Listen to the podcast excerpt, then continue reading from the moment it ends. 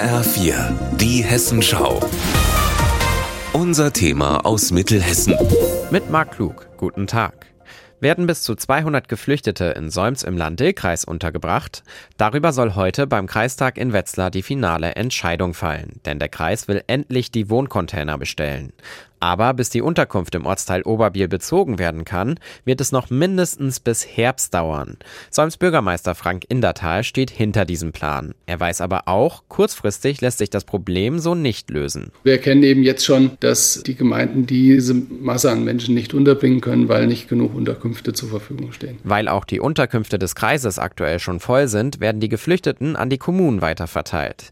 Aber auch hier sind kaum noch Wohnungen verfügbar.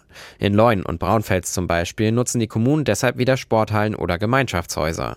Indertal, der als Sprecher alle anderen Bürgermeister im Kreis vertritt, warnt deshalb. Wenn ich das vergleiche, dann ist es so, als würde ich auf einem Fluss auf den Wasserfall zupaddeln. Aber alles Paddeln hilft halt nichts. Der Wasserfall kommt immer näher. Und so ist es eben, dass wir auf eine Situation zusteuern, dass wir die Menschen nicht mehr in unseren Unterkünften unterbringen können. Er schätzt, wenn auch im Sommer so viele Geflüchtete kommen wie bisher, werde es im Juli oder August soweit sein.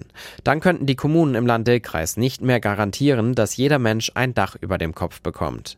Ein Horrorszenario, das auch der Kreisbeigeordnete Stefan Aurand unbedingt vermeiden möchte. Wir werden alles daran setzen, um als Land-Dill-Kreis mit den Städten und Gemeinden die Obdachlosigkeit zu verhindern. Kurzfristig muss dafür improvisiert werden.